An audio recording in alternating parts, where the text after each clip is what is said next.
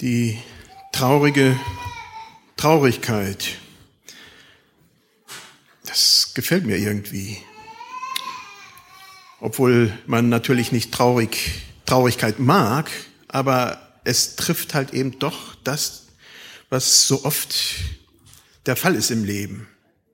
Punktuell, vielleicht auch länger und einen so quält. Der heutige Predigttext ist aus, der, aus den Losungen aus 1. Könige 19 und da ist der Prophet Elia. Der Elia kommt aus einer geistlichen Hochphase raus und stürzt ins Bodenlose. Gott hat sich durch Elia, durch diesen Propheten, mächtiger als alle anderen Balspriester, 400 waren da zusammen und noch andere er hat sich mächtiger als alle erwiesen. Das Volk, das ganze Volk war drumherum. Alle haben es erlebt. Die Baalspriester wurden alle hingerichtet. Alle sind gestorben. Gott ist wieder im Zentrum, zumindest punktuell. Und nun regt sich Widerstand und Elia kommt in diese Depression. Eine ganz alltägliche und typische Situation. So etwas erleben viele Menschen. Täglich, manchmal über längere Zeit. Und es ist nicht leicht. Nach tollen, besonders nach tollen geistlichen Erlebnissen oder anderen Erlebnissen kommt der Alltag und man wird damit nicht fertig. damit kommen Versuchungen, Anfechtungen und schon sitzt man in der Depression oder Depression wird auch als Niedergeschlagenheit übersetzt.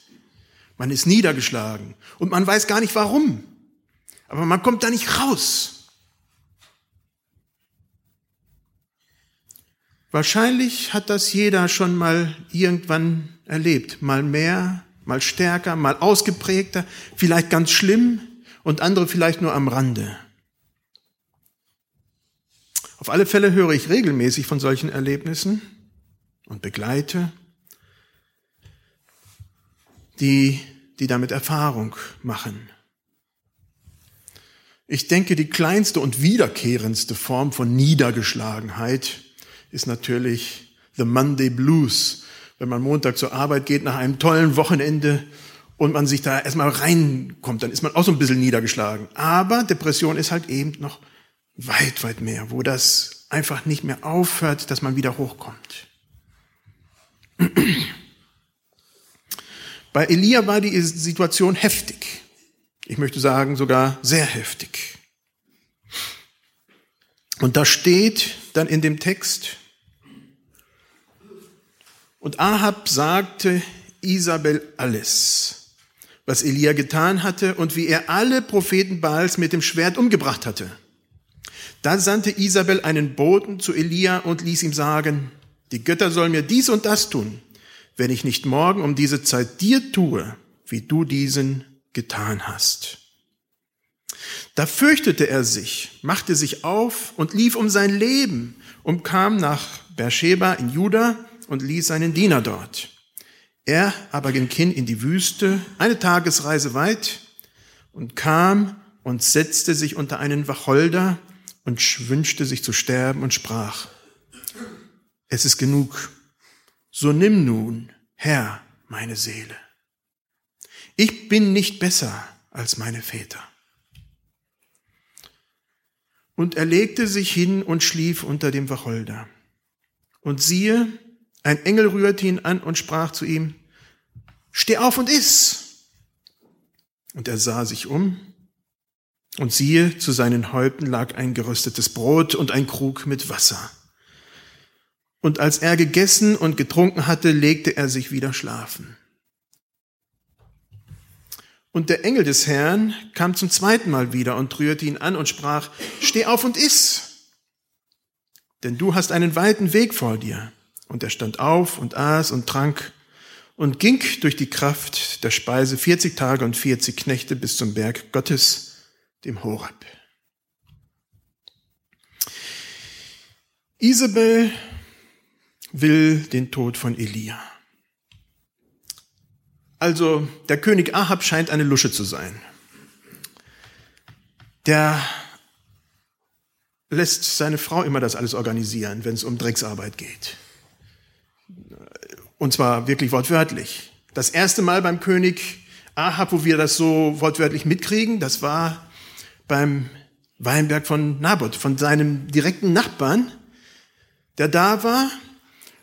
Und der König geht hin zu diesem Naboth und sagt, ich möchte dein Weinberg.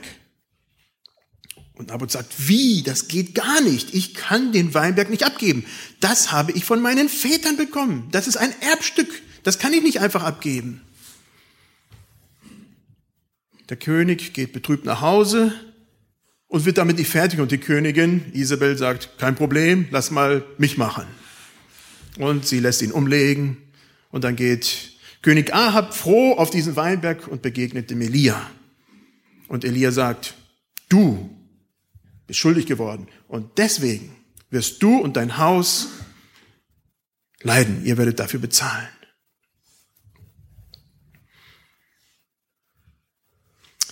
Jetzt schon wieder so eine Begebenheit.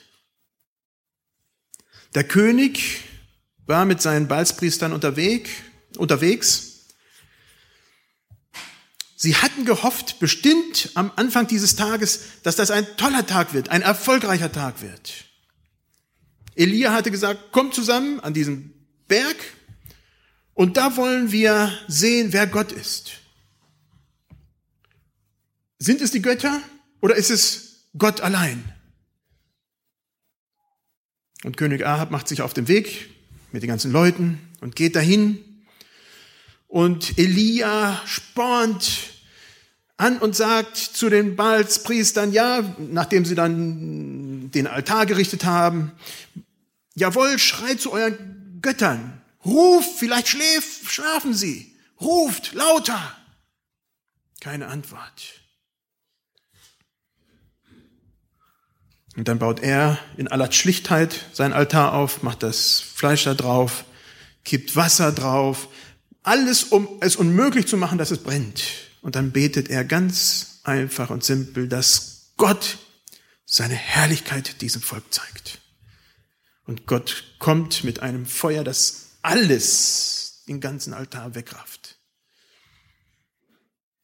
Und daraufhin macht sich Elia auf und schlachtet die ganzen Propheten, nicht gerade die feine Art, aber er macht es. Eigentlich sollte er jetzt in einer Hochphase sein. Es müsste ihm super gehen. Aber Isabel sagt, die Götter mögen mir dies und jenes tun, wenn du morgen um diese Zeit nicht tot bist. Und das war ein Schwur. Das war nicht einfach nur mal so. Das hieß, wenn das nicht passiert, dann soll das mir passieren. Ich weiß nicht, ob Isabel irgendwas sich angetan hat an dem Tag. Anscheinend nicht. Sie lebte weiter. Aber eigentlich hätte sie sich das Leben nehmen müssen, weil er ja nicht am nächsten Tag starb. Aber es war ein Schwur, es war ernst zu nehmen. Auf alle Fälle wird Isabel aktiv und schickt hin und sagt, morgen um diese Zeit bringe ich dich um. Das weckt schon bei mir eine Frage, warum schickt sie jemanden hin? Also normalerweise ist es doch so, wenn man jemanden umbringt, dann schickt man nicht hin und sagt, hey, äh, du weißt Bescheid, das ist die Vorwarnung, morgen ist es soweit. Also gut, ich habe immer gedacht, das macht man anders, aber anscheinend war das vielleicht so in damals, ich weiß es nicht, keine Ahnung. Es war auf alle Fälle keine leere Drohung. Ein paar Fragen stellen sich mir bei diesem Text bis hierher. Welche sind Dinge, die unser Leben zerstören? Die dein Leben zerstören? Beim König Ahab war es seine Frau, die damit gekoppelt Baals Anbetung in sein Königreich hineingebracht hat. Gott hatte gewarnt, nehmt nicht fremde Frauen, die euch zu anderen Göttern verführen. Und das war passiert beim König Ahab. Ich denke, wir haben heute andere Baustellen. Wir haben heute nicht die Isabel und wir haben auch nicht den Balskult so unter uns. Aber wir haben nach wie vor Baustellen, die unser Leben bestimmen. Was raubt uns schlichtweg das Leben? Vielleicht im übertragenen Sinne, aber doch real. Was ist es bei dir? Was nimmt dir die Zeit, Gemeinschaft mit Gott und mit anderen zu haben? Sind es Feindschaften, die aufgebaut wurden? Sind es Vergebungslosigkeit, die irgendwo ist? Ist es Zeit, die man am Computer verbringt, anstatt mit den anderen? Ich weiß es nicht. Das wisst ihr von eurem Leben viel, viel besser.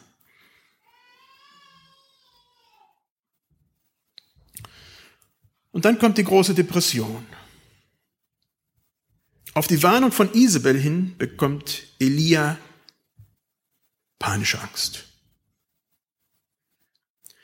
Und ich muss sagen, ich verstehe es nicht ganz. Muss ich auch nicht. Ich muss nicht alles verstehen und verstehe ich auch nicht. Warum? Der Elia war drei Jahre Flüchtling gewesen. Der war jeden Tag gesucht worden. Hätten sie ihn vorher gefunden, hätten sie ihn umgebracht. Warum hat er jetzt panische Angst? Es hat sich nichts geändert. Er ist nach wie vor ein Flüchtling. Er ist nach wie vor gesucht. Nichts ist schlimmer geworden. Aber die Reaktion, die Elia hat, ist eine andere geworden. Er hat jetzt eine Angst über dem hinaus, was er vorher hatte. Er war am Bach Krit, wurde versorgt von Gott und von dieser einen Frau, von der, äh, genau, und es, es ging. Aber jetzt stürzt er ins Bodenlose. Ironisch dabei für mich ist, dass er in die Wüste geht und sterben will. Ich meine, da hätte er doch da bleiben können, wo er ist. Die Isabel wollte ihn ja umbringen. Dann wäre er gestorben. Aber da sieht man auch, dass Gott Wege geht mit den Leuten, trotz aller Irrationalität, trotz allen Dingen, die wir in unserem Leben tun, die vielleicht auch nicht so geradlinig sind.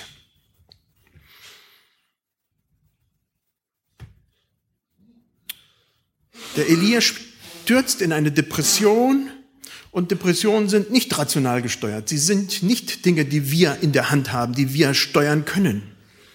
Es ist eine Störung des Körpers.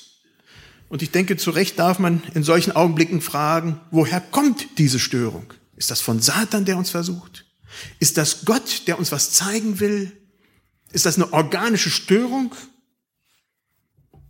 Die Antwort wird nicht leicht sein und mal hier und mal da sein. Aber bei Elia scheint es eine normale psychische Erschöpfungserscheinung zu sein. Nach einem so wunderbaren Erlebnis kommt oftmals so eine richtige Bauchlandung. Das ist nicht untypisch. Egal, so eine Depression ist auch heute noch nach solchen geistlichen Hochphasen oftmals der Fall. Und am schlimmsten haben wir das in Mosambik erlebt. Da ging uns das, also ich will mich gar nicht mit Elia vergleichen, aber es ging uns gut. Die Gemeindearbeit ging gut voran. Viele Gemeinden schlossen sich diesen IECM, Igreja Evangelica damals an. Es lief viel Gutes. Ich hatte neu den Jesus-Film äh, auf Lomwe, auf der Sprache dort bekommen und zeigte ihn in den Gemeinden und viele Reaktionen kamen darauf. Eine Hochphase. Und dann kamen aus unterschiedlichsten Ursachen ganz liebe Leute in unserer Umgebung, einige liebe Leute in unserer Umgebung zu Tode. Der eine wurde beim Mopedfahren ist er unglücklich gestürzt und ein Auto ist drüber gefahren. Eine andere Familie, besser gesagt die Eltern, starben an AIDS, das, die Kinder blieben alleine. Leute, die, mit denen wir eng zu tun hatten und, und andere. Ein Baby starb von guten Mitarbeitern äh, bei der Geburt.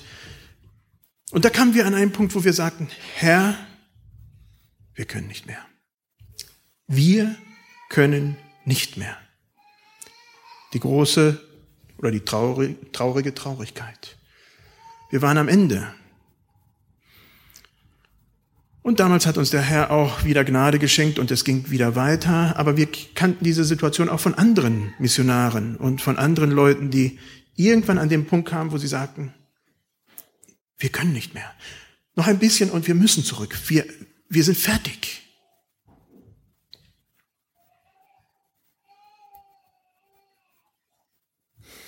Elia bekommt einen neuen Auftrag.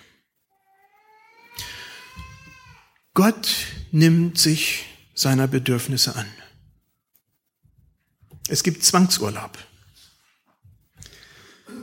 Er wird in die Wüste geschickt. Wortwörtlich geht er in die Wüste, in die komplette Abgeschiedenheit. Heute würde man sagen, man geht in ein Kloster für ein paar Tage der Stille oder was weiß ich.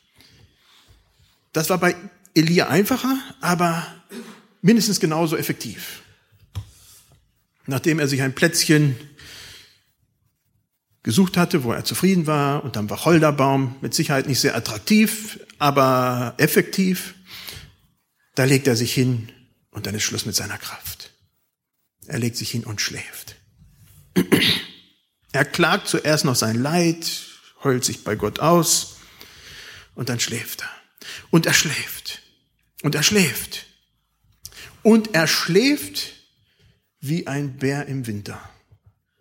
Bis Gott klopft und sagt, so, jetzt ist mal Zeit, du musst essen und trinken. Also es war nicht mal gerade eine nächtliche Schlafphase, sondern das war richtig Schlaf. So lange, bis geweckt werden musste, damit das Leben weitergeht. Der Engel schickt äh, Wasser und Brot und Elia steht auf, isst alles und schläft. Legt sich wieder hin und schläft. Und schläft wieder.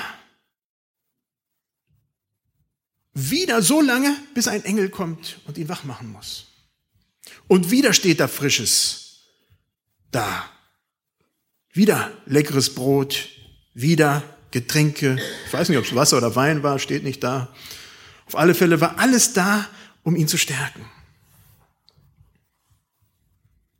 Nach dieser guten, erholsamen Ruhepause von Schlaf und Mahlzeiten bekommt Elia seinen letzten Auftrag. Er soll zum Berg Horeb gehen, er geht 40 Tage, 40 Nächte, kommt dann beim Berg Horeb an und dort begegnet ihm Gott auf einer ganz wunderbaren Art und Weise. Ich will da gar nicht auf die Geschichte eingehen. Es lohnt sich, die zu lesen. Erste Könige 19 und folgende. Also liest das mal, das ist ganz, ganz spannend. Und er bekommt Aufträge, die er zu erfüllen hat und dann die klare Ansage, und dann kommst du zu mir. Er soll den König von Aram, den neuen König, salben. Das ist interessant, weil das ein König gar nicht von Israel war, es war ein fremder König.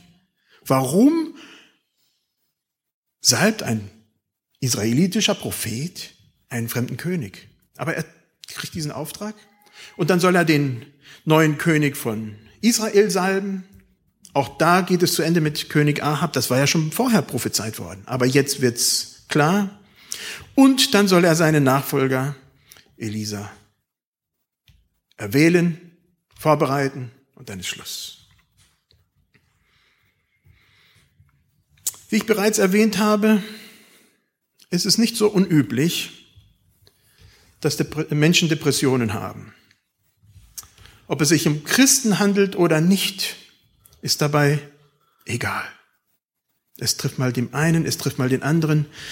Und ich kann mich noch gut erinnern, wie ein uns sehr aktiver Christ in Berlin, einer, der ein großes Vorbild war, wo der mal in eine Depressionsphase hereinfiel, er immer gedacht hatte, das kann Christen nicht geschehen.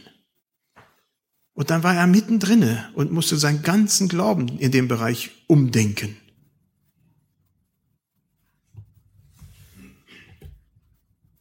Es könnte ja als geistliche Schwäche interpretiert werden, wenn Christen eine Depression haben. Und deswegen wird es oftmals verschwiegen.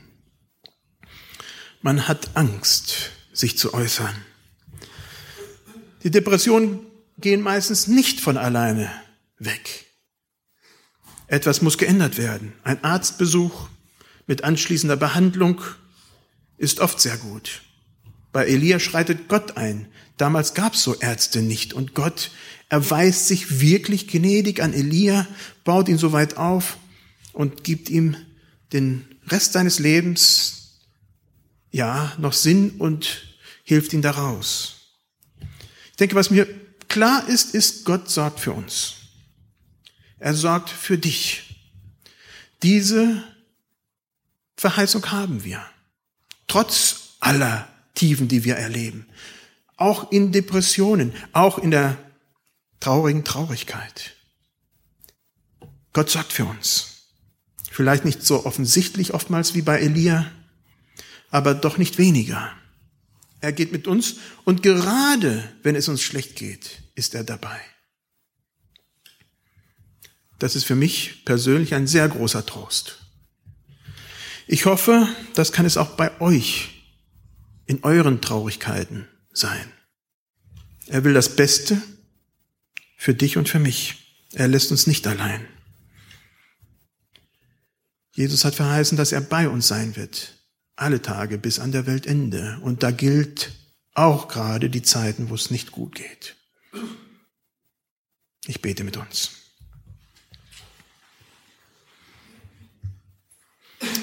Jesus Christus, wir danken dir dafür, dass du ein Gott bist, der sieht, der sieht, wo wir stehen und der uns nicht in unseren Traurigkeiten alleine lässt, sondern uns an die Hand nimmt und dadurch trägt. Nicht uns unbedingt den, die Traurigkeit erspart lässt, aber doch mit begleitet. Und dafür danke ich dir. Herr, du gehst mit, du trägst mit, du hast Leid miterlebt bis zum Ende hin. Und wir danken dir dafür, dass du da bist. Amen.